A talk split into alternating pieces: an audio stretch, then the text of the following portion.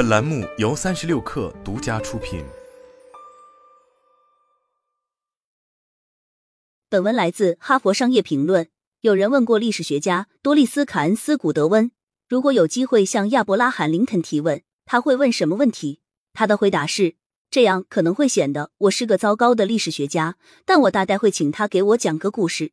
正如他所记述，美国第十六任总统林肯不仅是伟大的政治领袖。也是口才大师，擅长用故事来取悦、教育和激励人们。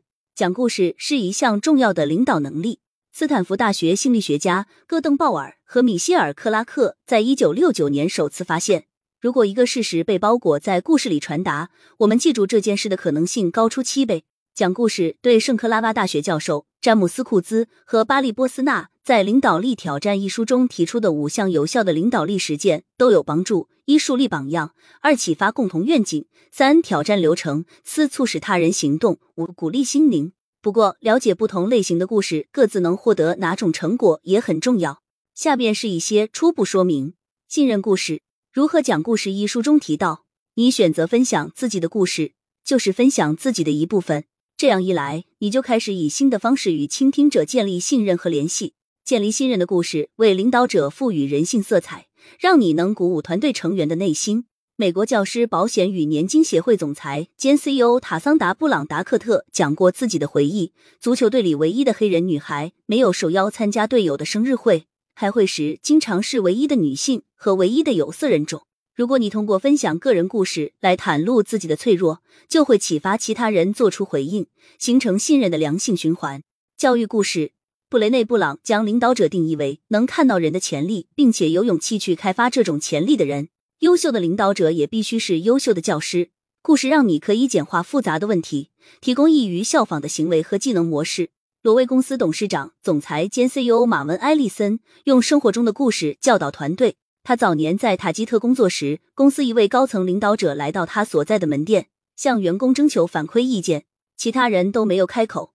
艾利森主动站出来说，某个新系统没有达到预期效果，最终这个系统得到修复，而艾利森因为勇于坦率直言获得了认可。现在他走访挪威门店时，都会讲起这个故事，鼓励其他人坦率直言，推动以反馈为导向的企业文化。建立信任的故事是围绕你自己展开的，教育故事和其他三种类型的故事，则可以是间接叙述，用别人的故事、虚构的故事或寓言故事来传达信息。确保听众能认同故事里的主人公，并产生共鸣。这样一来，他们就会希望自己也能获得同样的东西。行动故事，领导者的一大部分工作就是激励员工行动，而最好的一种方式就是通过故事让他们思考。如果我们这样做，就能得到那个结果。创业者可以利用行动故事启动新的商业创意。天的创始人兼 CEO 梅兰妮·珀金斯的梦想是让平面设计触手可及。为此，他必须为投资者构建一个新的故事。人们害怕设计，霍金斯说，他们一生都以为自己没有创造力。早期的成功故事，比如人们完成简单的设计挑战，制作出能帮自己找到工作的简历等。行动故事还可以用来激发组织变革。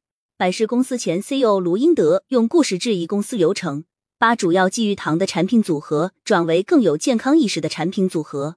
他希望在保持趣味性的同时，确保产品有益健康。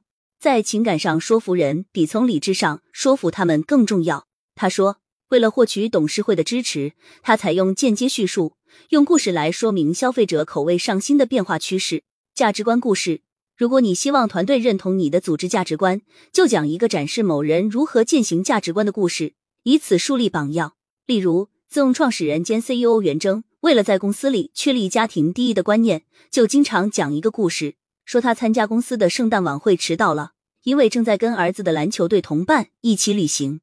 车巴利公司 CEO 兼创始人哈姆迪乌鲁卡亚经常讲起自己在土耳其的腐败环境中成长的故事，解释这样的经历如何促使他成为更有道德的企业领导者。这些故事传达了个人和组织的价值观，并鼓励其他人以价值观为导向行事。愿景故事。历史上有过很多领导者利用愿景故事的例子。敦刻尔克大撤退后，温斯顿·丘吉尔生动的描述了一个在海洋上搏斗、永不投降的英国。马丁·路德·金在他著名的《我有一个梦想》演讲中，用故事描绘了一个不看肤色，而是靠品格来评判人的世界。在商业领域，通用汽车 CEO 玛丽巴拉用故事描述了零碰撞、零排放、零拥堵的未来。萨提亚·纳德拉作为微软第一位非创始人的 CEO 上任后，要将公司内部文化从无所不知转为无所不学。为了推广无所不学的思维，纳德拉讲了一个自己父亲的故事。他有一本日记本，每天都写记录今天遇到的人产生的想法和由此促成的行动等。这是一个连续的体系，故事让看不见的未来变得生动且真实，激发听众的共同愿景，让他们致力于实现。领导力是一项挑战，但故事对于实现有效领导力的五项实践都有帮助。愿景故事激发共同愿景，价值观故事树立榜样，行动故事激发改变，并且反过来质疑流程。教育故事向他人传授知识和技能，让他们能够采取行动。分享你自己的故事，则可以建立信任，鼓励人们的内心。